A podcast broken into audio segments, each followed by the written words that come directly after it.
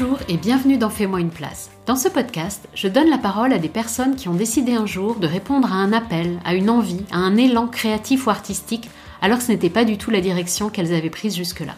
Et ils ou elles ont fait une place à leur âme d'artiste, souvent de façon singulière. Je m'appelle Sylvie Horry et au travers de ce podcast, je cherche à comprendre quel est le cheminement interne qui mène à suivre cet élan jusqu'à parfois complètement changer de vie.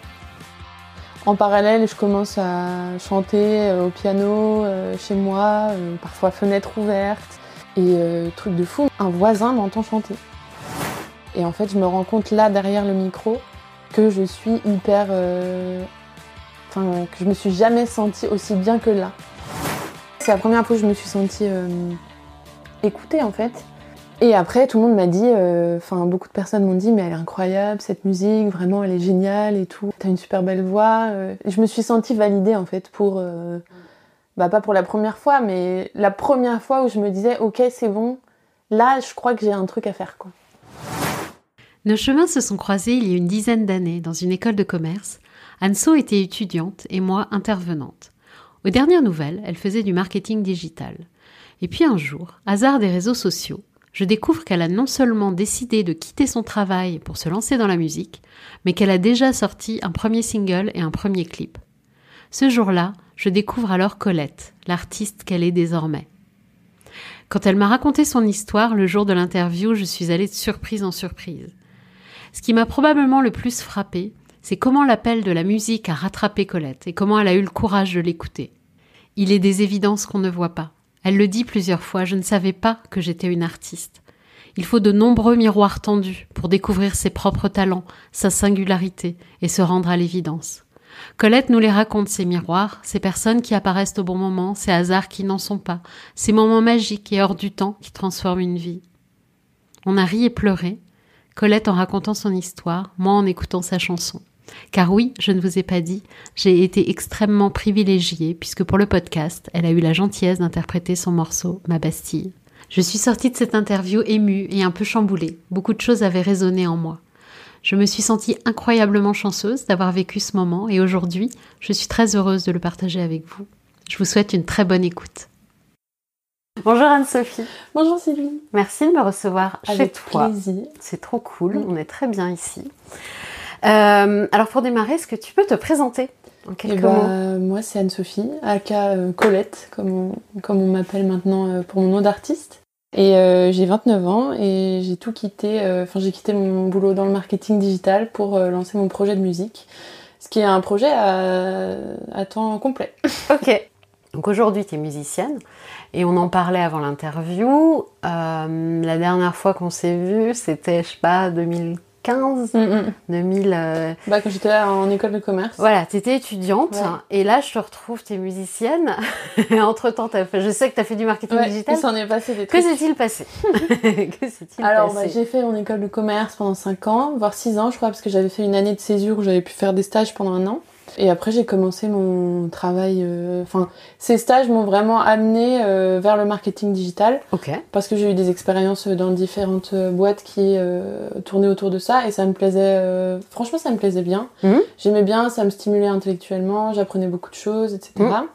Donc je suis passée d'abord euh, chez l'annonceur, comme on dit, euh, donc dans des marques différentes, dans la cosmétique, euh, dans les fleurs aussi, dans la livraison de fleurs. Mmh. Et, et, après je suis partie en agence de publicité pour mon, pour mon premier CDI. Et là, ça a été le début d'un métier qui m'a de moins en moins plu entre guillemets. Je suis restée pourtant deux ans et demi en agence de pub parce qu'en fait j'apprenais quand même pas mal de choses et, et l'ambiance y était sympa. Mais euh, c'est vrai qu'au bout de deux mois, je savais qu'il fallait que je parte et je suis restée deux ans et demi. Donc euh, j'ai perdu, enfin j'ai pas perdu de temps, non, parce que j'ai appris plein de choses et ça m'a beaucoup structuré dans mon esprit et dans ma façon de travailler. Ouais. Mais euh, voilà, je, je, savais que je voulais pas faire ça en fait. Et que comment je voulais... tu savais? Qu'est-ce qui te disait que que t'étais pas au bon endroit? Bah je sais pas, c'était trop technique en fait. Il y avait plus assez de créatifs, alors que quand j'étais mm, chez mm. l'annonceur, euh, j'avais plus de créatif. J'avais plus cette partie-là où je devais réfléchir à comment gérer les campagnes et tout. Là, moi, en agence de pub, j'étais, je répondais aux besoins euh, de mes clients sur la partie technique pure, euh, sur la mise en place de campagnes marketing sur Facebook, Google, mmh. etc. le reporting, enfin voilà, tout ça. Et en fait, c'était intéressant intellectuellement, mais je sentais qu'il fallait pas que je sois là. Je sais pas comment expliquer mieux. Mais pour autant, je suis restée parce qu'en fait, c'était dans un. Je sais pas, je me disais, je peux pas, je peux pas partir au bout de trois mois, ça va faire euh, une sorte de trou sur mon CV, un truc qui est pas cohérent. Euh, donc euh, voilà, je suis restée. Et puis, et puis il y a eu plein de choses dans la boîte qui étaient sympas. Donc en fait, mm. de fil en aiguille, on y reste. Les collègues mm. étaient sympas, l'ambiance était sympa, il y avait des soirées cool. Enfin voilà. Mm. Et puis on s'habitue à notre vie. Et euh, au final, je suis partie à un moment où j'ai trouvé un nouveau boulot euh, de nouveau chez l'annonceur, où là je suis partie dans la joaillerie, chez Gemio, qui est une marque de joaillerie française. Et euh, c'était super. et en parallèle de ça, en fait, c'est là où a émergé le besoin artistique. Enfin, c'est avant d'arriver chez Gemio. J'ai fait un petit burn-out quand même. Ah, ok. Enfin, c'est pas un burn-out, c'était état d'anxiété généralisé. J'ai quand même été arrêtée trois semaines quand j'étais en agence de pub. C'était en août 2020, euh, je crois. Euh, et, là, je me suis dit, ok, euh, il y a un truc qui va pas dans mm. ma vie. Je suis pas très heureuse. malheureusement, j'avais perdu ma sœur quatre mois avant. Donc je pense que ça, ça a été un... Ma sœur est décédée de manière assez brutale. Le décès de ma sœur a été, je pense, l'événement clé pour moi commencer à gamberger de manière inconsciente. Je m'en suis pas rendu compte parce que j'ai complètement été dans le déni de de cet état dans lequel je rentre, dans lequel j'entrais. Euh, moi, une semaine après le décès de ma sœur, j'étais au travail, à travailler, à essayer de penser mm. à autre chose, quoi. Mm. Euh, au travail, j'étais encore en agence de pub à ce mm. moment-là. Et, euh, et, en fait, euh, là-bas, euh, ils ont été super cool. Ils m'ont dit, mais non, mais si t'as besoin de plus et tout, prends du temps. Pour autant, moi, j'avais pas envie de prendre de temps, j'avais envie de foncer euh, pour ne pas réfléchir. Et en fait, ça m'a rattrapé. Et euh, ouais, trois mois plus tard, euh, bah, j'ai fait un, petit, un mm. petit burn-out, je pense. Je sais pas si c'est un burn-out ou un bore-out, comme on dit. Mais, ça n'allait pas. Il y a un truc qui allait pas. Voilà, il y a un truc qui allait pas. Et je m'en suis rendu... Mon corps me l'a dit, je pouvais plus y aller. C'était physique, je ne mm. pouvais plus aller au travail. J'étais complètement anxieuse, j'avais les larmes qui montaient alors qu'on était en réunion avec un client. Enfin, ça allait pas quoi. J'ai dû mm-hmm. aller euh, aux toilettes me calmer. Et donc, je suis allée voir le médecin et puis euh, j'ai été arrêtée trois semaines. Et pendant cette période-là, j'ai réfléchi à ce qu'il me fallait et je me suis dit, ok, il faut que je remette plus de musique dans ma vie. Ça faisait déjà six mois que j'avais commencé, je m'étais acheté un piano euh, pour me remettre à la musique. Parce que ça date de quand la musique dans ta vie? Ça date très tôt. J'ai commencé quand j'avais six ans. Euh, j'étais en horaire aménagé, donc dans un primaire euh, où on a moitié cours de musique, moitié cours euh, classique scolaire, quoi. Et c'est là où j'ai commencé toute la partie apprentissage musical. Donc on commence par le solfège, on fait après de la chorale. donc on a toujours fait en fait. Mm, mm. Donc quand on, quand je te connaissais en école de commerce, j'en ai fait, j'en faisais. Tu t'en faisais. Mm, enfin j'avais arrêté, mais arrêter quotidiennement d'en faire. Après, j'ai toujours été attirée par la musique. J'étais plus passée dans une phase passive de la musique où j'écoutais beaucoup, je cherchais, j'étais à l'affût des nouveaux sons et tout. Euh, et, voilà. Ok, donc là on revient, je t'ai coupé. non mais désolé, c'est pas très chronologique. Non, non, mais on revient, donc la musique revient un peu, tu te dis il faut que je remette la musique dans ma vie. Exactement. Et en fait, la musique, elle, était, elle avait déjà commencé à revenir dans ma vie juste avant le décès de ma sœur. Et c'est assez fou parce que tout est arrivé un peu à, à ce moment-là. Et, euh, et, du coup, bah, de fil en aiguille, moi, euh, quand tu... En fait, c'est fou, mais quand on visualise quelque chose, ça arrive. C'est quand même vraiment... Enfin, c'est la vérité, quoi. Et euh, je croise une copine euh, qui est mon ancienne manager de quand j'étais chez Aquarelle dans la livraison de fleurs d'ailleurs. D'accord. Qui me dit ah mais moi je suis dans une chorale, c'est hyper sympa, euh, viens on va viens tester. Et du coup j'y suis allée et j'ai passé une audition avec le chef de chœur, chef d'orchestre. Mmh. Donc c'est avec l'orchestre du Palais Royal qui était très chouette. Et pour la première fois on me dit que j'ai une voix particulière, euh, une voix particulière, une très belle voix, etc. Moi, je ne savais pas. Euh, non, je savais pas moi. Mais parce que j'ai toujours fait de l'instrument, moi. J'ai fait de l'instrument, de l'orchestre. pas. Je chantais pour moi, mais mm, mm. chez moi, mais jamais je chantais devant les gens, quoi. Et euh, et du coup, ce chef de chœur me dit ça, et je me dis, oh, il doit dire ça à tout le monde. Voilà. Et du coup, je commence ce, ce chœur, etc.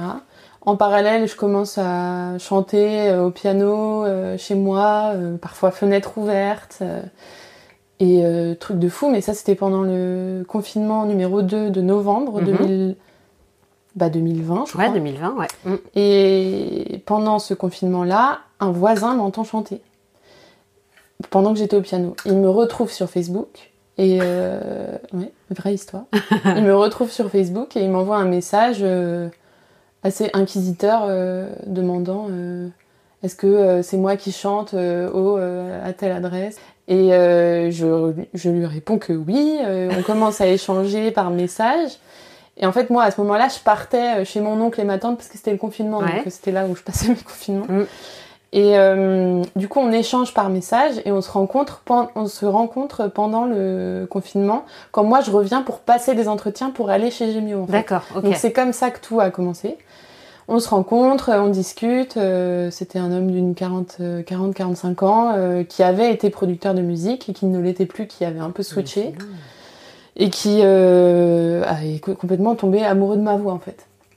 Et donc euh, je vais chez lui faire des tests de voix. Lui il avait un home studio donc euh, on fait des tests de voix avec micro et tout. Moi je me dis mais c'est dingue ce qui se passe. Enfin je comprends pas trop Ouais. Tout- toute ma famille était au courant, mes potes et tout, enfin tout le monde le savait. Et en fait, je me rends compte là, derrière le micro, que je suis hyper. euh, Enfin, que je me suis jamais sentie aussi bien que là. Alors que euh, j'avais super peur, j'étais hyper timide. Et en fait, euh, lui, il était complètement fasciné par ma voix. Il me disait, mais il y a vraiment un truc, c'est dingue, t'es à 10% de tes capacités, etc. Et du coup, on a commencé à travailler ensemble travailler ensemble, c'est-à-dire qu'il m'a dit bah écris un peu de ton côté. Là, pendant le confinement, moi je suis repartie de Paris et euh, donc j'ai écrit un peu une chanson qui n'est pas encore sortie mais qui a beaucoup évolué depuis, mais qui sortira bientôt. Et euh, une chanson sur, au sujet de ma sœur d'ailleurs. Ok. Et en fait, euh, là, moi, j'ai commencé à avoir un peu peur parce que c'est quelque chose qui. Enfin, sa proposition de travailler, euh, de- d'aller voir dans des labels, etc. Parce que lui, il connaissait ce milieu. Et oui. Il Mhm. connaissait des gens, il y allait, il m'envoyait des incroyable. vidéos dans des maisons de disques, maisons d'enregistrement, enfin là où il y avait de l'enregistrement et tout.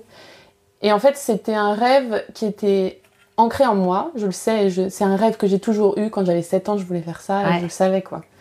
Mais juste, il fallait que je me prépare à- psychologiquement pour le faire. Ouais. Et là, je pouvais pas le faire comme ça. Parce que ça aurait été trop vite, j'aurais pas été dans le contrôle. Or, je suis quelqu'un qui contrôle beaucoup les choses. Et, euh, et je pense que j'aurais été dirigée vers euh, artistiquement vers quelque chose qui me ressemblerait pas parce que je me connaissais pas à l'époque du tout. Je savais pas du tout qui j'étais, en- déjà humainement mais aussi artistiquement. Tu, tu parles de en- quand tu discutais avec ce gars-là en Ouais, fait ouais, en ouais, 2020. exactement. Ouais, ouais, tu, tu- d'accord. Et en fait là, moi, euh, du coup, j'avais le nouveau boulot chez Gemio qui commençait à se, à se mettre en place Mm. et tout. Et du coup, bah, j'ai dit, euh, j'ai dit à ce, à ce, à ce monsieur que je voulais arrêter et que, euh, et que, ouais, je pouvais pas quoi. Mais en fait, j'avais une forte anxiété euh, à l'idée de travailler avec lui aussi. Je pense que je le sentais pas vraiment. Ouais. Moi, c'était pas le moment et c'était pas la personne ni l'endroit, etc. Mais en tout Donc- cas, ça a fait revenir le rêve, Ah oui, euh, non, ça a tout réveillé quoi. Ça a tout réveillé, alors que c'était complètement endormi, Ouais. mais euh, depuis, depuis euh, 20 ans, quoi. Donc, Ouais. euh, ouais, c'est assez fou. Donc, moi, j'ai déménagé parce que euh, j'ai quand même un petit peu flippé euh, de cette histoire-là, parce que vous voyez, chez moi, enfin j'aimais pas- trop, euh, j'aimais pas trop rester là, alors que j'étais super bien, j'étais à Montmartre, enfin, c'était vraiment le quartier un peu artistique. Ouais. En fait, j'étais dans ma bulle sans le savoir, euh, dans un monde assez artistique. Parce que moi, je savais pas que j'étais artiste à ce moment-là, quand je me suis installée là-bas. C'est incroyable. Du coup, j'ai déménagé et, euh, et j'ai commencé ma nouvelle vie euh, chez Gemio avec nouvel appart euh, dans le 9e. euh, ce qui a très bien commencé. C'était super. j'étais Franchement, j'étais contente de retrouver le côté annonceur parce Mm. que vraiment, il y a un truc où j'avais plus de création, Mm. on me demandait plus de travail là-dessus. Surtout en joaillerie, en fait, parce qu'il Ouais. y a... hum, Bah, il y a besoin... bah, le- L'essentiel de ce, de, ce- de ce marché-là, c'est vraiment euh, de voir le produit, parce qu'en fait, c'est comme ça qu'on donne envie aux gens, mine de rien, de, Ouais. de l'acheter. Donc un. Et donc, il y euh, avait vraiment un truc créatif qui me plaisait Mm. beaucoup. Et ensuite, je travaillais euh, avec euh, Pauline qui Bah oui, a donc qui a un aussi grand un podcast. le Et oui, podcast de Pauline oui. Legnaud, qui s'appelle Ouais. maintenant. Et c'était ma manager directe. Et en Ah fait, j'ai ouais. appris énormément à ses côtés. Ouais. Et euh, et il y a eu un vrai fit euh, humain et euh, professionnel, en fait. Et, et du coup, ça se passait très bien. On m'a même validé ma période d'essai en avance. euh, tellement ça se passait bien, quoi. Et, euh, Et toi, tu disais quoi par rapport à la musique? Du coup, tu t'es. Tu t'es bah, j'avais. Hop, j'avais mis le couvercle, quoi. Ah oui, mode, d'accord. Bon, bah, en fait, c'est pas pour moi. Je continuais comme ça. euh, en- J'ai eu trois semaines de pause entre Gemio et la fin de mon, de mon ancien Ouais. boulot en agence de pub. Et du coup, pendant ce moment-là, euh, moi, je suis partie en Bretagne, j'ai fait du piano, j'ai essayé de composer un peu. euh, parce que j'ai commencé à composer, du coup, en- au moment où j'ai rencontré ce voisin, Mm. en fait. Jamais j'ai composé avant. Et du coup, là, je commençais à, ouais, à m'y mettre un peu, mais je le faisais juste pour moi, en fait. Je me disais, je peux pas le faire euh, professionnellement, ça, ça me va pas, ça me rend Donc, trop anxieuse, en fait. Ouais, je Donc ouais, ça. je mets la Ouais. soupape. Et, et du coup, chez Gemio, euh, ça restait dans ma tête quand même. C'est-à-dire que je passais quand même beaucoup de temps à regarder, euh, à regarder les artistes qui sortaient, à écouter de la musique, à faire des playlists. Donc je repartais dans ce truc-là que j'avais un peu eu en école de commerce. Et je me dis, bon, il y a quand même un truc euh, qui m'attire vraiment, quoi. Et Pauline Legnaud euh, se rend compte qu'il y a un truc qui me plaît. Enfin, qu'il y a quelque chose qui me retient d'être complètement heureuse chez Gemio. Et on en Ah. parle pendant ma review de mi-année. Comment elle s'en est rendue compte? Bah, je sais pas, elle est. Elle a senti. Elle est euh, très observatrice, je pense. Ouais, ouais, donc elle a senti que t'étais pas Elle a- complètement alignée en Elle fait. a senti truc, que j'étais euh, pas complètement, euh, ah. complètement heureuse ou complètement épanouie, complètement euh, Ouais, il y avait un truc. moi-même en fait. Je pense Oui. qu'elle sentait que j'étais pas moi-même. Et du coup, on en a parlé euh, et elle est très forte. Euh, oui. elle est très forte pour faire parler les gens. Et euh, du coup, euh, je lui ai raconté toute cette histoire que je viens de te raconter. Et en fait, à, à l'époque, c'était encore très frais dans mon esprit, Oui. donc j'étais encore très. euh, c'était émotionnellement quelque chose qui me touchait beaucoup. Ouais. Et, euh, et elle me dit, ok, euh, bah, merci de m'avoir partagé ça. au moins, je sais que tu, un jour potentiellement, tu pourras partir dans la musique. Mm. Mais on continue comme ça. en tout cas, ça se passe bien. Continuons Mm. quoi. Et je lui ai dit, bah oui, très bien, on continue comme ça. Et après, deux mois plus tard, j'ai eu une période où j'ai eu beaucoup de travail et où euh, son mari, qui est donc le cofondateur de, Mhm. de Gemio, euh, a beaucoup travaillé avec moi. Et où ça a été un- une période assez challengeante, où j'ai beaucoup appris d'ailleurs. Mm. Euh, il, a, il a pas mal remis en question mon travail, euh, enfin, remis en question, posé des questions sur Ouais. ce que je faisais, etc. Challenger quoi. Et du Ouais. coup, je me suis recentrée sur le sujet. Et en fait, ça m'a beaucoup mis la... pr- Je me suis beaucoup mis la pression. Mm. C'est pas... euh, c'est pas... euh, Il s'appelle Sharif. C'est pas Sharif qui m'a tant mis la pression, mais c'est plus moi qui ai voulu répondre à ses attentes. C'est quelqu'un qui est assez impressionnant. Enfin, moi qui m'impressionnait beaucoup dans le travail, en tout Mm. cas. Et, euh, et donc, j'ai répondu à toutes ces demandes-là et essayé de recentrer le travail que je faisais. Et en fait, bah là, moi, je me suis rendu compte que je pouvais plus supporter, entre guillemets, euh, d'avoir, de me mettre une telle pression. Et donc, euh, j'ai fait un point avec Pauline euh, que j'ai demandé une heure avant de faire ce point-là. et je voulais juste lui dire, ok, bah voilà, je ressens beaucoup de pression euh, Mm. dans, ce dans cette nouvelle organisation dans laquelle on travaille, Mm. etc. Moi, je voulais pas lui dire que j'allais partir, etc. Mm. Et en fait, de fil en aiguille dans la discussion, j'arrive à la fin de, ce, de ce point où je lui dis, mais en fait, la vérité, c'est que j'ai toujours la tête un peu en- dans la musique et un peu chez Gemio. Et je sais Mm. pas, je sais pas quoi choisir, quoi. Et elle m'a dit, ok, bah t'as 4 jours pour... euh, je te laisse 4 jours jusqu'à lundi. On était jeudi, je crois. Je te laisse 4 jours pour décider si tu restes chez Gemio, si t'es à 100%. Si tu mets toute ton énergie pour Gemio ou pas. Ou si tu vas essayer de lancer ce projet. Moi, je savais très bien que j'allais dire euh, que j'allais partir, quoi. Enfin, que j'allais essayer de lancer ce projet. Je lui dis, ok, euh, je réfléchis. J'annonce à mes parents euh, le dimanche, donc juste la veille de, de mon départ, que je vais partir, que voilà, parce que je me suis dit quand même, je vais essayer de tenir au courant les gens au cas où je fais, je fais n'importe quoi. Et tes parents, ils ont dit quoi? Mes parents, mon père m'a dit, je m'y attendais. Donc je pense que c'est que tu dois le faire. Je m'y attendais, je le sentais venir, euh, des choses comme ça. chouette. Et ma mère, elle a pas beaucoup dit, beaucoup parlé, mais euh, c'est parce que c'est comme ça. Ouais. Et, euh, et en même temps, elle me soutenait, mais ouais. Et du coup, le lendemain, je fais un point avec Pauline et je, lui- et je lui dis que j'ai décidé de partir. Enfin, vraiment, j'ai eu beaucoup de chance de tomber sur elle parce que parce qu'elle m'a quand même euh, permis de bah, d'oser quoi. Ouais. Sans elle, De jamais osé, t'autoriser en en fait à. Ah ouais.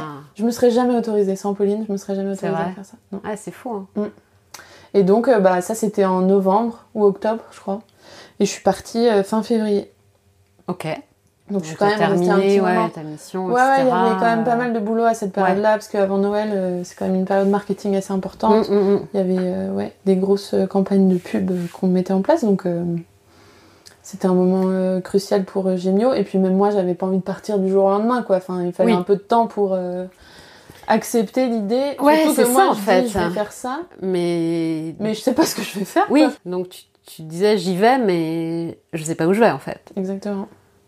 Et donc, euh, bah voilà, euh, février, euh, je quitte Gemio, on me fait un pot de départ, je chante chez Gemio. non, mais ce moment, c'était quand même génial. Je vais raconter cette petite histoire. Donc, euh, il m'organise un pot de départ, euh, enfin vraiment trop sympa. Il y avait des petits, des petits cocktails et tout, c'était trop sympa. Tout le monde était en bas dans le salon, euh, parce que c'était un une sorte d'hôtel particulier, en fait, le- les nouveaux locaux de Gemio, Mhm. c'était super sympa. Et, euh, et du coup, on discute et tout. Et j'avais prévu, moi, Pauline me disait, bah, tu vas nous faire une petite chanson. Donc, moi, c'est la première fois que je chante devant, des, devant mes collègues. euh, Ouais. Sachant que j'avais commencé euh, à faire un open mic euh, à Paris avant, euh, depuis. Ça devait faire un mois ou deux que j'avais commencé. Mhm. Et euh, du coup, c'était quand même nouveau. Et j'arrive dans le salon avec ma guitare. Et la, lan- la lanière n'était pas bien accrochée. Et ma guitare tombe devant tout le monde. non, mais c'était c'était euh, c'était très, très gênant. J'ai rougi comme pas possible, je pense. et puis après, j'ai chanté ma petite chanson. Et euh, tout le monde m'écoutait. C'était un moment très. Je m'en rappellerai, je pense, toute ma vie. C'était un moment très intimidant en vrai. Mais c'était chouette. Et, et voilà, je suis partie quoi. Et puis après, euh, il a fallu organiser un peu tout ce. En fait, c'est plus la vie perso qui a changé euh, dans un premier temps davantage que la vie pro, dans le sens où moi, euh, avec cette rupture conventionnelle, je me suis dit, bah en fait, je peux pas garder d'appart à Paris. Mm. Je vais peut-être faire un petit break chez mes parents, donc je suis Mm. rentrée chez mes parents en région parisienne. Mm. Et euh, pendant, ouais, pendant un mois, je me suis laissée tranquille. Et puis après, j'ai commencé à chercher à développer mon compte Instagram que je venais de créer euh, sur euh, les bons conseils de Pauline euh. Euh, je commençais à faire des vidéos, mais j'avais du mal à le faire. J'avais du, je me jugeais beaucoup dans tout ce que je créais. Et en vrai, ça a été une phase très, comment dire, de développement personnel, je pense, Ah oui. ou d'analyse très intérieure de. Euh, mais qu'est-ce que je fais en fait euh, Ouais. Pourquoi je suis là Mais pourquoi j'ai lâché Mm. mon taf? Qu'est-ce Mm. que je vais faire? J'en sais rien. Je sais pas par Mm, où mm. aller. Je sais même pas quoi raconter. Enfin. C'était inconfortable? C'était. Ouais, c'était assez inconfortable. euh, c'était assez inconfortable. Moi, les séances de psy, ça faisait un petit moment que j'avais commencé. Mm. Juste, à, juste euh, bah, pile au moment où ma sœur est décédée, j'avais Ouais. commencé. Mm. Mais le pire, c'est que ça, c'est arrivé juste avant, en fait. Donc, ça s'est transformé en thérapie de deuil. Et après, euh. Et après, je suis passée sur la thérapie personnelle, mais un an, un an et demi après, en fait, après Mm. ce sujet-là. Et donc là, c'était vraiment le moment où euh, bah, j'ai fait une grosse introspection. Ok. Euh, où toutes les semaines j'avais mon rendez-vous de psy. C'était ça qui me, qui me guidait vachement dans mon quotidien. Et en fait, ça a été une source d'inspiration quand même assez, assez forte, dans le sens où il y a pas mal de chansons qui ne sont pas encore sorties d'ailleurs, qui sont sorties à ce moment-là, de, mon, de ma tête, je veux dire, Ouais, que t'as composé, que t'as que écrit. j'ai composées et écrites là. Et, euh, et du coup, voilà un peu ce qui s'est passé. Mais en même temps, euh, je me sentais pas légitime, j'étais un peu perdue, je connaissais pas grand monde. Euh, dans le milieu de la musique, Mm. même personne en fait, je connaissais personne, ouais. Et je savais pas par où commencer. Bah oui, euh, Par quel bout prendre le truc, quoi. Voilà, c'est ça. Et en même temps, j'avais des, des soucis de santé à régler, donc j'ai j'ai réglé ces soucis de santé euh, plus physiques, euh, voilà, Mm. je me suis fait opérer, etc. Et, euh, et voilà, et, et en fait, ma cousine m'envoie euh, un jour euh, un lien euh, sur Facebook, je crois. Tiens, il y a une euh, semaine de résidence euh, dans tel endroit, euh, résidence musicale, euh, entre femmes. Ah ouais. au fil 7, ça s'appelle. Euh, Et en fait, j'ai été prise à ce truc-là. Assez improbable parce qu'en fait, je connaissais de ni d'Ève ni d'Adam euh, ce truc-là. Je Et c'était quoi une audition euh, Parler de ton projet Non, j'avais juste euh, rempli un questionnaire le dernier jour de la date limite et j'ai été prise quoi. Moi, je suis arrivée, je disais bah, je fais des covers sur Instagram. J'ai jamais dit que je composais. Enfin, je suis arrivée toujours dans ce truc où je me sentais pas légitime, où je croyais pas que j'étais mm. déjà une artiste. Enfin, moi, j'étais apprentie. Mm. Enfin, je le suis toujours un peu dans ma tête, mais euh, bref, j'étais apprentie artiste pour moi. Et donc, cette semaine-là, ça a été assez incroyable, ça a été assez révélateur. Euh, pour moi, en tout cas, parce que ils m'ont donné la légitimité, en fait parce que j'ai chanté une de mes chansons. Par leur regard, en fait, par leur euh, par leur regard. Euh, par, En fait, il y a un moment qui s'est passé. Donc toute la semaine, on a eu des ateliers euh, autour de la professionnalisation dans le milieu de la musique pour les femmes en particulier, parce que c'est ouais, donc c'était vraiment ouais, ouais, c'était très spécifique et hyper adapté à moi. Parfait pour ton cas, ouais. Ouais, ouais, tout à Incroyable. fait. Et, et, et où on adressait tous les problèmes que je ressens. Enfin toutes les difficultés que je ressentais dans mon développement euh, d'artiste, quoi. Du style? Bah, la légitimité dont je parle depuis tout à l'heure. Euh, ou des styles sur les violences euh, sexistes dans le milieu de la musique. Mmh. Aussi, comment se démarquer en tant qu'artiste indépendant. Il y avait des intervenants qui venaient nous parler de leur expérience dans la musique, notamment une bassiste hyper connue qui est venu nous parler de son parcours, donc c'était hyper inspirant. Mm. Euh, on avait vu un documentaire euh, sur euh, bah, justement ce sujet des femmes dans l'industrie de la musique. Et, et, puis on était une dizaine ou huit, huit femmes ensemble pendant une semaine, mm. presque tout frais payé, où on était en résidence et où on faisait de la musique et puis il y avait un concert à la fin. Enfin, c'était génial quoi. Et on a fait notamment un soir une une sorte de jam, euh, comme on mhm. dit, où chacun joue un peu comme il veut, quand il mhm. veut. Et à un moment, on s'est dit, bah, chacun fait des compos, parce qu'on s'était pas vraiment entendu depuis le début, ça faisait 2-3 jours qu'on était là. Et donc, moi, je me suis mise à la guitare et j'ai sorti mon téléphone avec le texte de ma Bastille qui venait de sortir de. Enfin, que je venais de finir, en fait, euh, le mois d'avant. J'avais même pas finalisé la musique, je savais pas si je voulais la chanter en anglais ou en français, mhm. donc c'était un joyeux mélange de tout ça je regardais mon téléphone, je scrollais sur le téléphone en même temps que de chanter la guitare, c'était assez gênant. Et en fait, euh, bah, ça a été un moment hyper, euh, enfin, je sais pas, un peu magique, où tout le monde s'est tu. Et où moi je chantais, j'étais un peu accompagnée. Euh, il y avait plusieurs instruments sur la scène et on était entre nous, hein, donc il y avait vraiment pas grand monde. Et tout le monde s'est tu et je me suis retrouvée à chanter un peu toute seule. Et ouais, c'était un moment hors du temps où c'est la première fois qu'on m'a écouté comme ça. Ah bah ça y est, pourquoi, pourquoi j'ai des petites larmes qui montent comme d'hab Bah attends, c'est hyper émouvant, mm. c'est normal. Ouais, ouais, mais euh, je, ouais, je suis un peu émotive. bah, je bois un peu d'eau. Ouais, tu peux. Mm. Et ouais, c'est la première fois que je me suis sentie euh, écoutée en fait. Et après, tout le monde m'a dit, euh, enfin, beaucoup de personnes m'ont dit, mais elle est incroyable, cette musique, vraiment, elle est géniale et tout. Euh, t'as une voix, euh, t'as une super belle voix.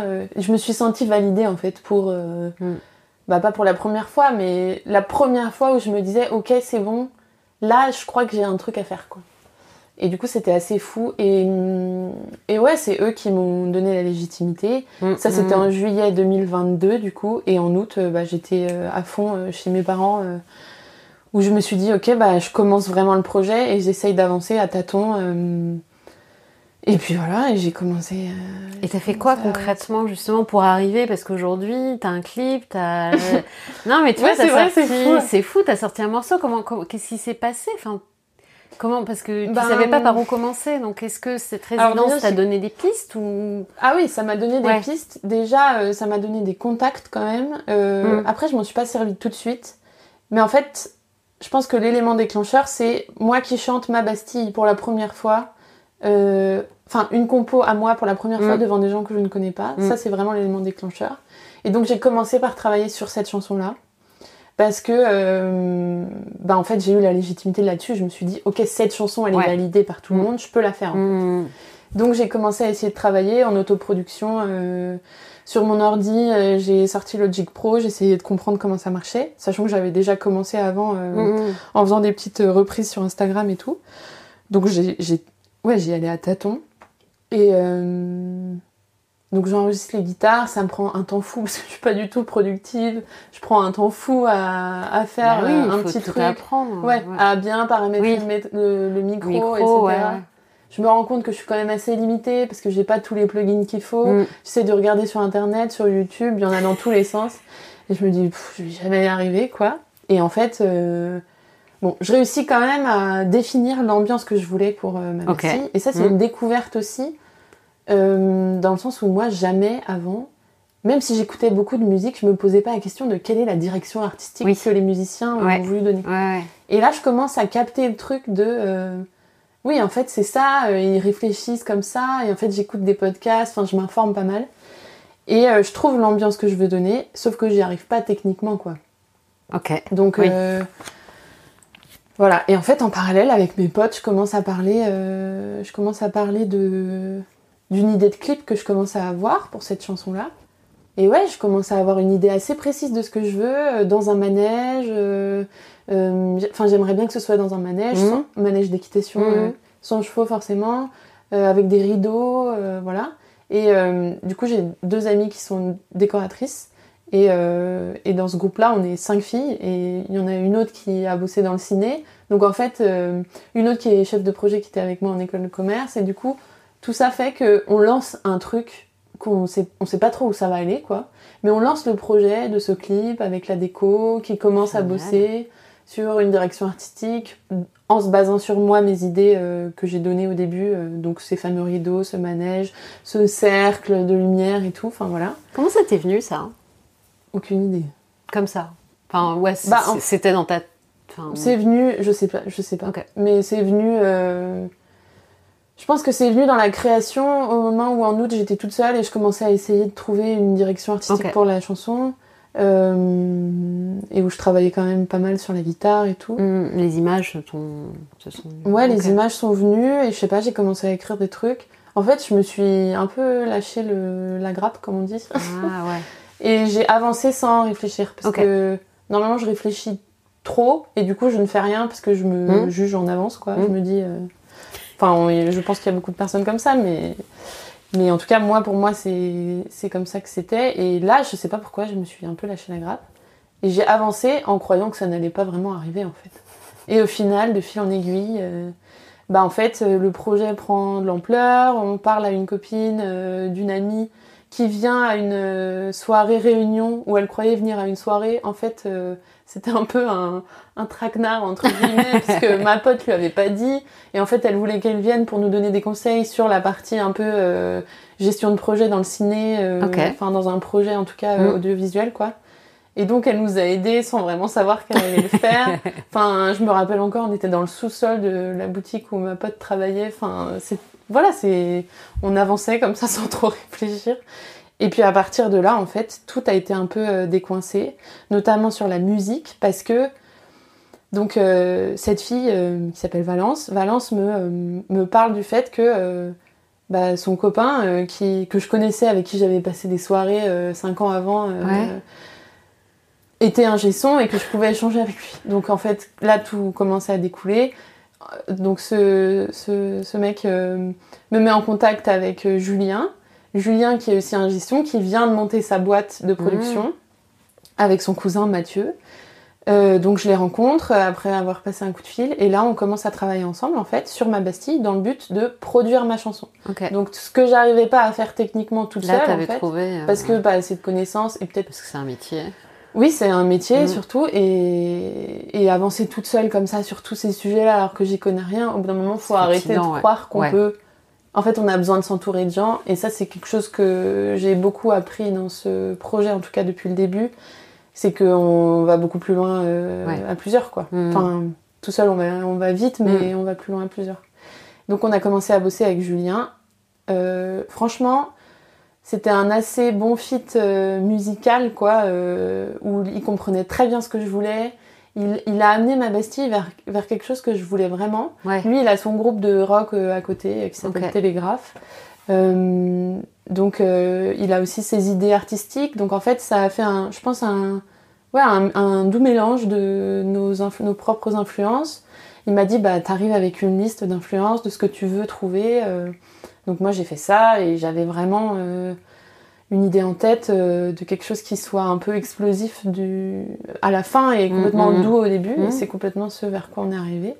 Et ça a été un sacré parcours, ça, parce que déjà de s'autoriser à, à chanter en studio, c'est quelque chose. Donc en fait, les premières voix, je les ai enregistrées chez moi et pas en studio. J'arrivais pas. Ça t'impressionnait ça te... C'est pas. J'arrivais pas à être moi-même en fait devant Julien encore quand Ah je ouais, chantais. d'accord. Hmm. Mais parce que ça faisait quoi? Ça faisait un mois et demi qu'on se connaissait, Mm. on avait fini la production et on voulait passer à la voix. Et du coup, moi, euh, j'avais acheté un micro assez bon, qui était certes moins bon que celui de Julien, mais. euh, plus à l'aise chez toi. Voilà, j'ai pu l'enregistrer chez moi, prendre mon temps, Ouais. pour ne pas avoir l'impression de lui, lui faire perdre Oui, trop de temps, ouais, etc. Hmm. Et, euh, et du coup, ouais, j'ai fait ça chez moi, et puis après, il a mixé tout ça, et, et voilà, la chanson s'est euh, plus était presque aboutie, elle n'était pas mixée ni masterisée euh, au moment où il y a eu le tournage du clip, parce qu'en parallèle, je Et oui. continuais de travailler sur ce petit clip. Improbable, parce que moi, je m'étais jamais dit que j'allais faire un clip.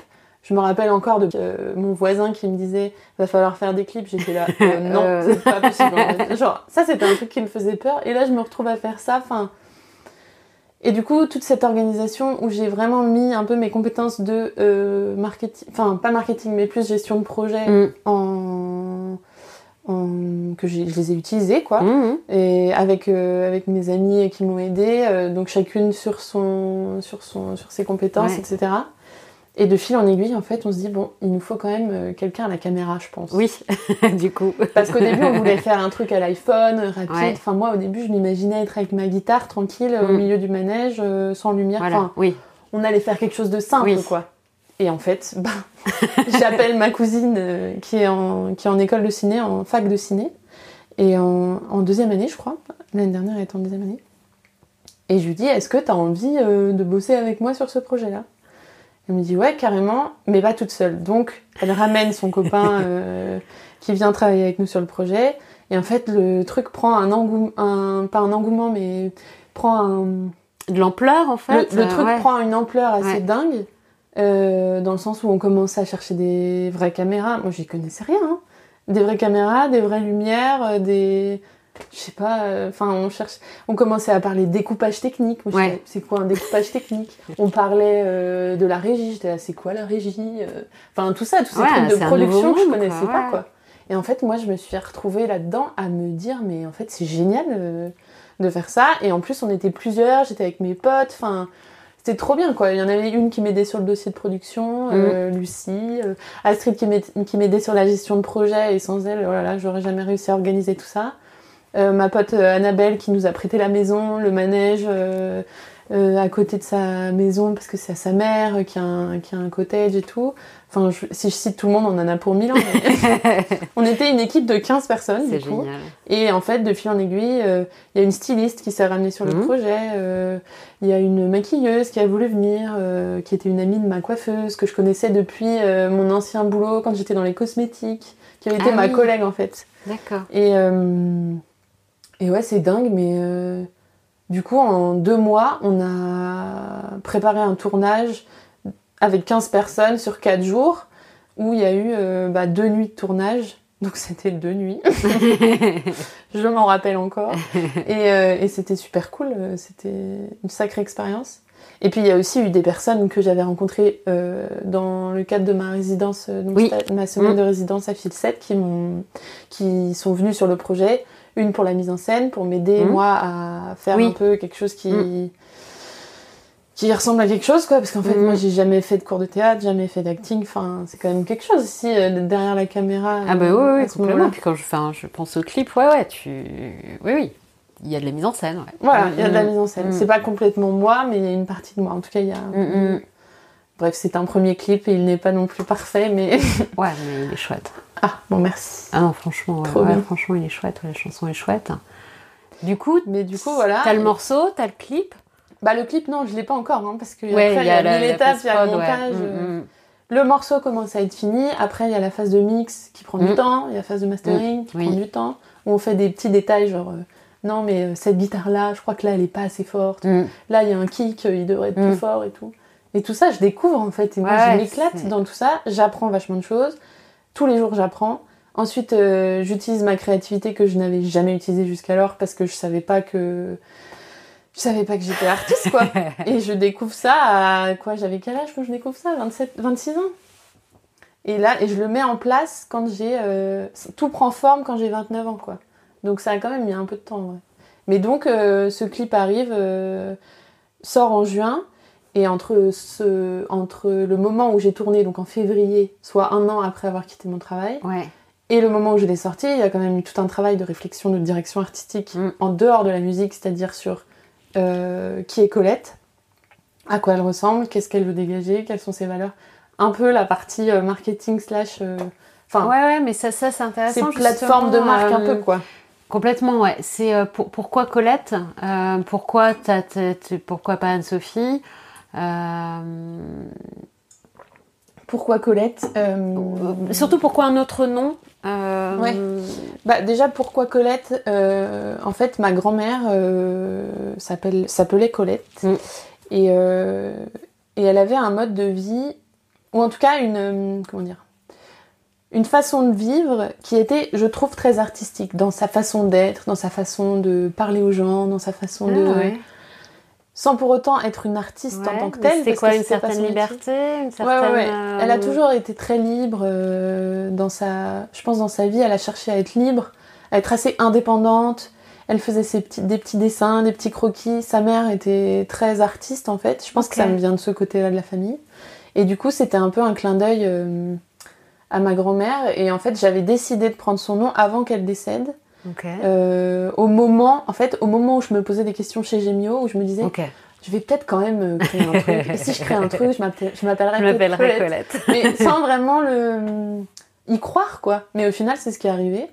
Et, euh, et ce qui est fou, c'est que, enfin, en tout cas, moi, je le vois comme un signe. Alors, c'est, on y croit, ou on n'y croit pas. En tout cas, moi, ça me donne du courage. Ma grand-mère est partie au moment où, euh, enfin, est décédée au moment où moi j'ai quitté mon travail et où j'ai lancé le projet Colette, quoi. Où j'avais lancé la page Instagram. C'était vraiment la même semaine, quoi. Et elle, elle savait pas, elle avait pas trop compris que j'allais Ouais. m'appeler Colette. Elle avait 97 ans, euh, Ah elle ouais, commençait donc, à euh, avoir ouais. plus trop Mhm. toute sa tête, mais euh, mais elle avait compris que je voulais être artiste et tout. Et, et bref, elle est partie et moi je me suis dit, bah c'est vraiment le bon moment. Donc voilà pourquoi Colette. Et ensuite pourquoi un autre nom? Parce que euh, bah je peux pas. En fait, j'ai tellement de choses à réinventer en moi pour euh, m'autoriser à faire ce projet-là que euh, je peux pas m'appeler Anne-Sophie, c'est pas possible. Et en plus, j'ai jamais aimé mon prénom. J'aime que mon surnom, Anso, donc on peut continuer à m'appeler Anso. Mais, mais ouais, du coup, voilà pourquoi. Je pense que ça m'aide à aussi m'émanciper de plein de barrières dans lesquelles. euh, Enfin, que je me mettais euh, dans. Avant, quoi. Je me mettais beaucoup de barrières dans ma vie. Je m'autorisais peu de choses, quoi. T'es émue en disant ça? Ou- Non. Non, non, mais c'est. c'est- Non, mais moi, j'ai des larmes faciles. hein. Ouais, mais euh, c'est tu. euh, Comme si tu renaissais, enfin, Ouais, c'est un peu autre. ça. euh, Carrément. T'es une autre personne en fait. Tu peux, peux pas garder ce je peux plus ouais. ouais. je peux plus être euh, en tout cas je peux plus être la la version que j'étais avant quoi Ouais. et euh, et du coup je suis retournée chez mes parents pendant longtemps un an et demi là je viens de partir donc Mm. je suis trop contente Euh, mais euh, pendant ce temps-là c'était aussi dur même si mon enfin c'était super d'être accueillie par eux parce que ça m'a permis de comprendre plein de choses sur moi et sur mon passé et sur pourquoi j'étais Ah, comme ça Ouais, intéressant, ouais. bah, en fait, toute cette introspection, je l'ai faite chez mes parents. Mm, et en mm. fait, j'ai compris plein de choses sur mon enfance, euh, sur la relation avec mes frères et sœurs, parce qu'on est cinq. Enfin, on était cinq. Ouais, Euh. Ma sœur qui est décédée était handicapée, donc ça a eu un gros impact aussi sur moi. euh, sachant qu'elle avait 4 ans de plus que moi, mais que moi je me développais plus vite qu'elle Oui. parce que, enfin voilà, il y Mm. avait plein de choses psychologiques à comprendre que j'avais jamais cherché à Mm, comprendre. mm. En fait, moi j'étais, j'avais foncé sur l'autoroute école de commerce, Ouais. euh, travail, et en fait, bah là c'est, en fait, je pense que c'est ça en fait mon projet. C'est juste euh, trouver qui je suis en me posant des questions sur mon passé, sur d'où je viens et sur euh, bah, qui je suis vraiment au fond de moi et m'autoriser à être moi-même. Mm. C'est surtout Ça, ça. c'est vachement dur. Mais en étant chez ses parents, il y a un truc où ça, ça, ça retient ces barrières-là. Enfin, ça les maintient, quoi. Et donc euh, là, je pense que c'est parti pour euh, 2023-2024. En tout cas, euh, le projet euh, prend forme euh, et a vocation à sortir euh, encore plus là sur la fin d'année et début d'année prochaine. Ouais. Donc là, en fait, ton le, le single est sorti. Enfin, c'est de l'autoproduction. Comment ça marche Enfin, vous Euh, là, c'est de l'autoproduction. Ouais. Pour le moment, je suis toute seule. Euh, alors j'ai été aidée sur plein de points, donc sur la partie production. Je me suis entourée en fait de gens que j'ai, mm. enfin pas grappillé, mais croisés sur mon chemin euh, au fil de l'eau. Mais ouais, pour le moment, je suis toujours en autoproduction, donc il y a. Donc tu fais tout parce que t'as pas de label qui va te faire connaître. Euh, du coup, je fais tout. Je fais le marketing. Euh, le marketing, j'ai travaillé avec une ancienne cliente quand j'étais en agence de pub avec qui on avait gardé contact, on avait vraiment accroché. Mm. Elle m'a aidé à travailler sur un peu définir l'identité de Colette et tout, parce qu'en fait. Euh, ben ça, je m'en doutais pas quand j'ai commencé, mais pareil, en fait, on est obligé de créer une vraie identité, une vraie image, ah parce que sinon, il n'y a rien qui est cohérent, mm. on comprend pas. Les gens, ils ont besoin de ça pour mm. s'accrocher à un personnage artistique. et même moi, ça me, ça me cadre vachement, parce que j'ai tendance à aller dans tous les sens, à vouloir raconter ci, ça, ça, et, au final, on comprend plus rien, parce qu'il y en a un peu dans tous les sens. J'espère que le podcast est clair, en tout cas. Bah, jusque-là, c'est très clair. super intéressant. Mais en fait, c'est facile aujourd'hui, entre guillemets, de sortir une musique en indépendant. Il y a un chiffre qui est intéressant pour donner conscience de ce marché de l'industrie de la musique, euh, c'est qu'il y a plus de 100 000 titres par jour qui sortent dans le monde sur les plateformes de streaming. Plus de 100 000, je crois qu'on est même à 130 000 par jour. C'est hallucinant. Mais, mais moi, j'y crois pas à ce chiffre, mais en bah fait, il est vrai. Il est vrai, et, euh, et, du coup, ça déjà, ça fout un peu le vertige. On se dit euh, comment on fait pour émerger là-dedans, etc. Mm. Donc en vrai, en autoproduction, je pense que c'est vraiment un challenge. En tout cas, moi, je le vis comme ça, et, et c'est vrai que c'est un challenge parce qu'on doute tout le temps. Enfin, euh, j'ai pas trop parlé de doute depuis le début, mais je peux, je peux te dire qu'il y a, y a des doutes toutes les deux heures, je pense. Donc, donc voilà. Mais en tout cas, 130 000 titres, c'est facile. Il y a des agrégateurs qui te permettent de distribuer ta musique sur euh, Spotify. Je pense que c'est pareil pour les podcasts. Oui, c'est ce que j'allais dire, c'est pareil pour les podcasts. Ouais, des, tu, tu payes 15 euros par, par an et puis tu sors ce que tu veux mm. sur la plateforme. Mm, mm. Et en fait, tout n'est qu'en jeu de marketing aujourd'hui, mine de rien aussi triste que ça puisse être euh, et en même temps euh, et en même temps ça fait enfin c'est normal de devoir parler de son projet pour se faire connaître ouais et en même temps tu peux le sortir avant si t'avais pas de label tu bah ouais. pas tu vois donc euh, c'est ça exactement mais du coup pour le moment je suis toute seule mais je cherche à m'entourer mais toujours pareil c'est une question de s'autoriser à aller euh, contacter des labels, à leur parler de mon projet, à moi croire en ce que je fais, à me dire que je vaux le coup d'aller voir un label, etc. Ouais, t'as déjà des retours sur la sur ma bestie. Ouais, ouais, j'ai eu, euh, pas mal de retours. J'ai utilisé un service, euh, bah pareil, en autoproduction. Comment tu fais pour toucher de la presse? Il y a un service qui s'appelle Groover qui permet en fait de payer. Par le, enfin, au contact, tu payes genre 2 euros par contact, mm. plus ou moins 2 euros. Mm. Et donc tu définis un peu la, cible que tu veux atteindre. Ça, je l'ai fait, mais en fait, il n'y a pas eu le retour que je voulais parce que c'était surtout des pros euh, qui m'ont donné leur avis. Euh, j'ai eu des retours très positifs au niveau de la voix, euh, chouette. au niveau, ouais, surtout au niveau de la voix, c'est très positif, donc ça c'est chouette. Mais, mais après, il y a encore des choses où j'ai amélioré, tu vois, la, la, clarté de mon projet. Mm-hmm. et c'est normal, hein, je pense que. Et tu vois, d'avoir sorti cette musique, sans vraiment savoir si c'était bien, si euh, ça avait du sens d'être en anglais et en français, bah, ça me permet, moi, d'avoir des retours, d'avancer et de passer à l'étape suivante. Mm. Mais en fait, c'est quand même difficile de passer euh, cette étape de sortie, cette première sortie. Hein. C'était pas. C'était pas évident. Intérieurement, c'était un Ouais, il se passait quoi en fait? Le, le bah, J'avais très peur de, du, du, regard des autres. Euh, surtout le clip en fait. Encore la musique, j'étais assez confiante en moi parce que je, je l'aime. Enfin, Ouais, tu peux dire que tu l'aimes je dirais pas, je dirais pas que j'avais confiance en moi à 100%, mais en tout cas, euh, en tout cas, j'étais fière de ce que j'avais réussi à faire. le clip, tu te montres encore un peu plus. Quoi. Et le clip, au-delà. Hein. Non, mais le clip, je contrôle moins en fait. C'est-à-dire ah. que la musique, tout est créé par. Enfin, non, j'ai travaillé avec Julien, mais entre guillemets, tout vient de moi. Mm, la mm, composition, mm. l'écriture, ce que je dis, ça vient de moi, etc. Alors que l'image, bah en fait, c'est aussi le regard de ma, que ma cousine et son copain ont donné. Bien sûr. Mais d'ailleurs, ça s'est super bien passé. Hein. Ça, franchement, je suis trop contente du résultat. Et d'ailleurs, on travaille sur un deuxième projet de clip ensemble qui va être super. Enfin, je pense que ça va être super. Euh, mais du coup, euh, ce regard-là, ça, ça vient pas de moi en fait. Et du coup, il y a quelque chose qui, ouais, qui vient de l'extérieur que je maîtrise moins. Ok. Et aussi euh, dans les choix qu'on a fait au niveau du montage, dans le rendu des plans bah il y avait un truc où on pouvait pas les refaire. Donc il y avait des moments où moi j'étais là, Hum, j'aime pas trop ce passage, ça ça va pas et tout. On était là, bah c'est la Bah seule ouais. chose qu'on a en fait. Mm. Donc ça force à sauter le pas. Mais Mm. ouais, intérieurement je me sentais euh, très vulnérable. Oui. Complètement à nu, euh, alors qu'en fait euh, quand je le re-regarde maintenant deux mois après, je suis en mode bof, il est sympa euh, pour un premier clip quand Ça même. va. Je pense que je peux, Ouais. je peux être contente de ce qu'on a réussi à faire. Et, euh, et voilà. Et du coup, là, c'est quoi les prochaines étapes pour toi. Les prochaines étapes, c'est la sortie de Ma Bastille en version complètement française. Parce que du coup, je me suis rendu compte quand même, même si j'adore la version anglais et français, Mhm. parce que les couplets Ouais. sont en anglais, le Ouais. refrain est en français, il y a un truc où c'est moins accessible que ce que je voudrais. Parce que, ouais, ça crée une distance en fait. Mhm. Et surtout, ça change un peu d'univers. Ça, c'est des retours de professionnels que j'ai eus. Mm, mm. Euh, des retours très bienveillants, euh, etc., que j'ai pris en compte parce que, bah, en fait, euh, j'étais d'accord.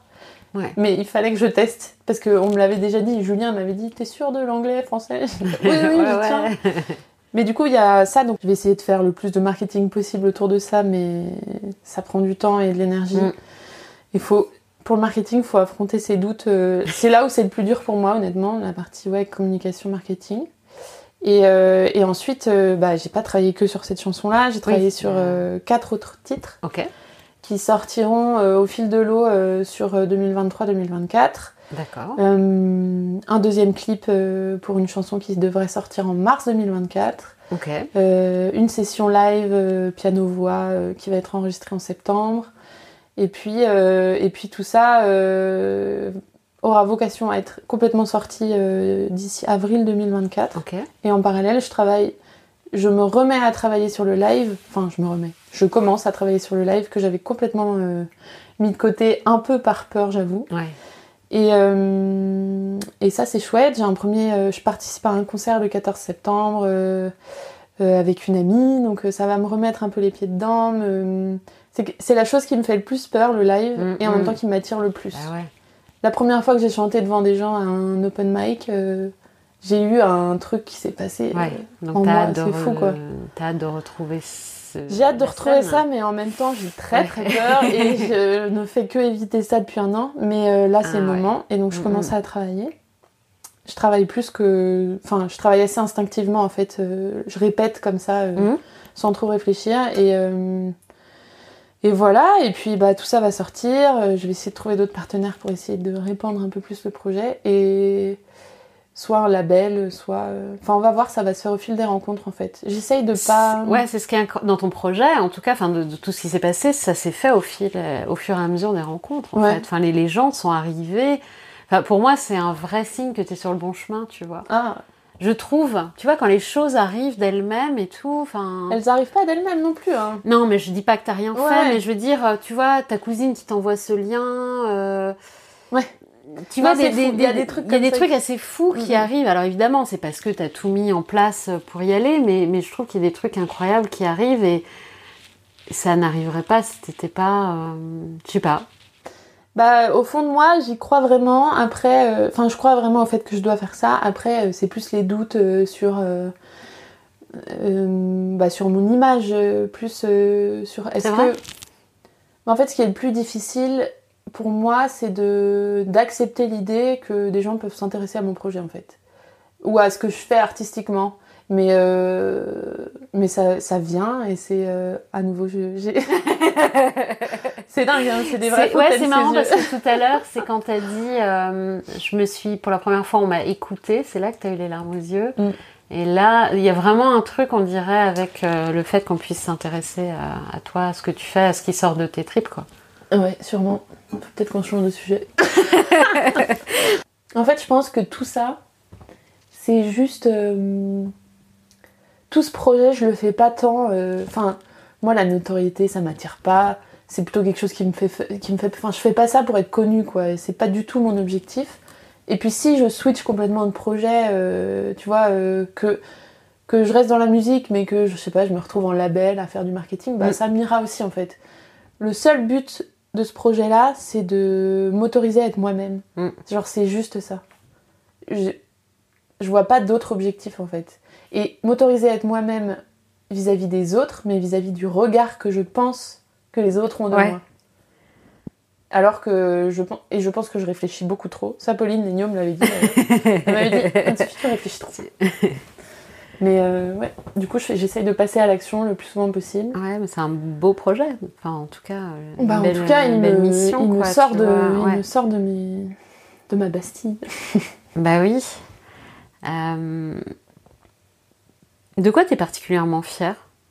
Bah, je suis fière d'avoir euh, osé en sachant à quel point j'y croyais pas. C'est ça qui est fou.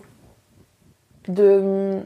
Enfin, je me rappelle encore, je partais de chez Gemio, mes collègues étaient hyper. euh, Je me rappelle de Lise, ma collègue, qui me disait non mais c'est super et tout, ça va être trop bien, euh, Ouais. Colette. Euh, Elle m'avait envoyé un mail sur l'adresse mail que je venais de me créer en mode euh, genre, ce mail pour, euh, je sais enfin je sais plus ce qu'elle mettait, un truc très encourageant. Et je me rappelle que je croyais rien de ce qu'on me disait en mode mais oui oui t'as une belle voix et tout. Tout ça j'y croyais pas au fond de moi. fou, hein. Mais Mm. et encore, j'ai du mal en fait maintenant quand je fais écouter à mes potes mes musiques qui sont pas encore sorties. Par exemple, hier, j'ai fait écouter une musique qui va normalement sortir en octobre, qui me rend très vulnérable et que j'ai failli ne pas sortir d'ailleurs. Julien m'a dit, mais si on va la faire, ça allait bien. et, euh, et en fait, même maintenant, je suis toujours en mode, ah bon, elle est super, mais t'es sûre? Enfin, tu dis pas ça pour me vraiment pour me faire plaisir. Tu... Mm. Je me dis toujours que la personne va dire ça pour, euh, je sais pas, pour me faire plaisir. Mais, mais pas que c'est vrai, enfin, j'y Mhm. crois pas à 100%. Ça vient, et c'est pas une fausse humilité, hein. c'est Ouais, pas non, du tout un sûr. truc. euh, Ouais, ouais. Enfin, Ah, mais je comprends très bien. Ça, ça vient vraiment de moi, quoi. Mm, mm, Mais je commence à comprendre, mais ça met du temps à, mm. Mm. à gamberger là-haut. Mais du coup, ouais, je suis fière de ça, ça. Mm. D'avoir osé sans y croire. Mm, mm.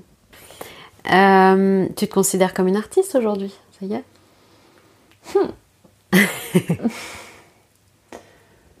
La réponse ne peut pas être oui. euh, Ça peut pas être un oui noir sur blanc. Parce que j'ai encore plein de choses à faire pour me sentir artiste. C'est-à-dire, euh, en fait, moi, je pense que je me sentirai artiste quand je pourrai en vivre. C'est-à-dire que moi, là, Mhm. euh, bah, j'ai la chance d'avoir une rupture conventionnelle, donc d'avoir 100% de mon temps. Mhm. Ou presque pour euh, faire ça. Je Mhm. continue de faire un peu de missions en freelance en marketing pour, bah, justement, pour me faire un peu de sous et ga- garder la main. Je pense que ouais, quand je réussirai à en faire mon métier, parce qu'un métier, en fait, c'est quelque chose qui te rémunère, là, je me sentirai artiste. Aujourd'hui, c'est pas le cas, parce que je suis encore en train de le développer et je sais pas encore si je vais y arriver. Mhm. À développer tout ce que j'ai déjà créé. Mes cinq chansons sont prêtes, euh, il y a un autre clip qui est en cours, etc. Mais de là à réussir à émerger dans cet océan de d'artistes, Mm. euh, c'est ouais, j'ai encore un peu de travail avant de me considérer artiste. Mais dans mon quotidien, euh, je pense que je, en fait, au fond de moi, je me sens artiste, Mm. mais pas aux yeux des autres, je sais pas pourquoi. Mais dans mon esprit, et, et ça se rapproche de moi et de la version que je suis vraiment. Mais je ne le savais pas du tout il y a deux ans. C'est ça qui est C'est ça qui est incroyable. Je trouve ça incroyable, ouais. Alors que j'ai fait de la musique et tout euh, toute ma vie, mais c'était toujours un hobby, quoi. Euh, Qu'est-ce que tu recommanderais à quelqu'un qui entend, tu sais, mon podcast s'appelle Fais-moi une place. Oui. Donc, euh, quelqu'un qui entend cette petite voix créative, artistique, lui hurler, mais fais-moi de la place. Qu'est-ce que, qu'est-ce que tu dirais à quelqu'un qui entend ça? Bah, je dirais qu'il faut pas l'étouffer. Ou en tout cas, euh, il faut pas l'étouffer pour toujours. Mm. On n'est pas obligé de l'écouter tout de suite parce que c'est quand même quelque chose qui est assez violent. Enfin, Mhm. qui. En tout cas, pour moi, ça a été assez violent, entre guillemets, même si ça a été progressif. Franchement, j'ai pas compris quoi. Moi, j'avais jamais prévu d'être euh, artiste quoi. Je suis plutôt quelqu'un d'assez réservé. euh, Enfin, sauf avec mes amis ou quand je me sens Oui, oui, mais en tout cas, c'est l'image que j'avais de toi. hein, De- euh, de quelqu'un que- Ouais, c'est réservé. Ouais. enfin, ouais, ouais, Ok, ouais. bah voilà, du coup je suis quelqu'un d'assez réservé. Mm. Mais ouais, je pense qu'il faut s'écouter sans trop s'écouter, entre guillemets. Euh, Et pourquoi je dis ça? Parce que euh, faut aussi se laisser le temps d'accepter euh, d'accepter ce concept, quoi. Parce que c'est Ouais. aussi beaucoup présent dans la société aujourd'hui. Il y a tout le monde qui. Enfin, il y a- tu fais un podcast sur ce sujet-là aussi, et, et en fait, c'est révélateur de la société actuelle Mm. où après le confinement, tout le monde a, enfin tout le monde, beaucoup de personnes se sont posé des questions. Ouais. Et euh, bah, moi d'ailleurs c'était en plein dans ce temps-là. Mm. Et euh, faut, faut l'écouter sans trop l'écouter, ouais. Faut pas l'étouffer, faut prendre le temps et faut réfléchir à comment on va s'y prendre, sans trop y réfléchir non plus. Mm. Moi, si j'avais trop réfléchi, je l'aurais jamais fait. Et je pense que j'aurais été malheureuse toute ma vie au fond de moi. Non Mm. mais c'est vrai. hein. Bah ouais. Bah oui. Et, Pauline Legnaud m'a libérée, quoi. Genre, euh, Ouais. D'ailleurs, dans le clip, il y a plein de références à Géniaux, il y a des pierres. Euh, mais, euh, mais ouais, il faut, il faut réfléchir sans trop réfléchir. Il faut se faire confiance aussi, je pense. Ouais. Mais euh, quand on s'est jamais fait confiance, c'est dur aussi. Et donc, quelque chose qui est important pour moi, c'est d'écouter les gens euh, qui t'entourent, qui te disent des choses. Parce que moi, toute ma vie, j'ai. Enfin, jamais dans ma vie avant, j'écoutais ce qu'on me disait. euh, Quand c'était positif, du moins. Ouais. Tu croyais pas Ouais, j'y croyais pas. Je sais pas d'où ça vient, ça, mais manque de- d'estime de, moi assez fou, quoi. Et en fait, faut faire confiance aux gens. C'est un une question de confiance envers les autres et envers soi-même aussi. Et, euh, et si les gens te disent, mais t'as du talent là-dedans, Mm. il faut pas euh, leur dire non, euh, c'est faux, n'importe quoi, il y a des gens qui sont meilleurs que moi. Faut oui, les- oui, certes, mais en fait, Faut les croire. faut déjà les croire et ensuite travailler pour. euh, faut beaucoup travailler pour réussir Mm. à faire émerger ce talent. Et si l'objectif est de le faire émerger aux yeux des autres, pour soi et pour en vivre, euh, il faut beaucoup travailler. Mm. Là, j'ai jamais autant travaillé de ma vie. J'ai découvert le travail euh, Mm. cette année. Qu'est-ce qu'on peut te souhaiter pour la suite? Euh, bah, de trouver ma place, tiens. Mhm. De trouver ma place. Peu importe. peu importe si c'est en tant qu'artiste sur le devant de la scène, si ça l'est pas. En tout cas, déjà d'aboutir à mon projet, parce que je pense que c'est un truc qui va me. c'est- à- réussir à faire ça va me va m'apporter euh, beaucoup de confiance en moi. Et ensuite, ouais, euh, trouver ma place euh, dans, la, dans, la- dans ma vie, quoi. Ouais, ou t'es toi-même. me sentir quoi, bien, que, ouais. Mm. Ouais, et, m- et m'autoriser avec moi. Bon bah, je Ouais. te le souhaite. Merci. En conclusion, tu m'as proposé, je suis très chanceuse, de d'interpréter ma Bastille. J'avais oublié. Pas moi. Est-ce que tu peux euh, dire quelques mots de cette chanson? Euh, Ce qu'elle raconte, parce qu'elle est, elle est quand même très en lien avec tout ce que tu viens de dire. Oui, oui. Et ben ma Bastille, euh, c'est euh, c'est une chanson qui raconte cette idée de sortir de sa zone de confort en fait, de de prendre conscience, déjà de prendre conscience qu'on n'est pas bien. C'est un premier point parce Ouais. que c'est pas c'est pas évident de savoir qu'on va. Non, parce que déjà, on peut, ça, on peut être dans le déni complètement. ah oui. Ouais. Je l'ai Ah. Moi aussi, Ouais, hein, ouais. ça. Ouais, ouais, ça parle à beaucoup de gens, Mm. euh, ce point-là. Mm. Euh, donc déjà de sortir de ça, enfin de savoir qu'on est Mm. comme ça, et ensuite euh, de s'autoriser à en sortir, et de pas croire que ça va être la fête tous les jours que de s'autoriser ça. Parce que Ouais. il y a une différence entre le mythe et la réalité. hein. Mm. Moi, le mythe de ce que j'avais dans ma tête il y a un an et demi, euh, il est loin de la réalité. hein. Mm. Et c'est pas, c'est pas négatif en fait. Mm. C'est au contraire. euh, Bah, ça, au moins j'ai les pieds sur terre quoi. Je suis pas dans un rêve. Et donc, ma Bastille, ça raconte ça. Ça, raconte ça, ouais. Et ça raconte de euh, sortir de. bah, de s'autoriser à sortir de sa Bastille, en fait, de sa prison dorée. Parce que en fait, moi qui est notre prison à nous, en fait. Ouais. Enfin, Soit, sa, soit sa prison intérieure, un truc qui est confortable, où on Mm. se on se ouais, la cage d'horaire, ouais. ouais. voilà, c'est Mm. ça. Soit, euh, bah moi, dans mon boulot, en fait, je gagnais bien ma vie. euh, C'était facile, entre Mm. guillemets, euh, Bah oui. matériellement. quoi. Mm. Logistiquement, c'était facile. hein. Mais ouais, sortir de cette prison dorée qui, en fait, nous enferme et nous limite beaucoup dans, dans ce qu'on peut dévoiler et révéler et, et découvrir sur soi, je pense. C'est une très belle conclusion. non, c'est vrai. Ouais, ouais. Donc, je t'écoute quand tu veux.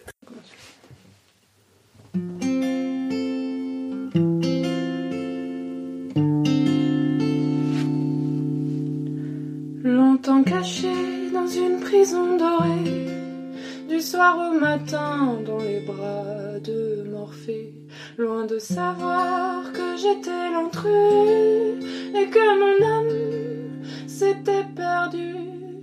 Jour après jour, quitté par mes peurs, je me noyais dans mon malheur et sans faire un bruit, je tournais en rond, les yeux maquillés de charbon. J'ai décidé de sortir de ma Bastille. Le temps est venu de ma révolution, de ma révolution, de ma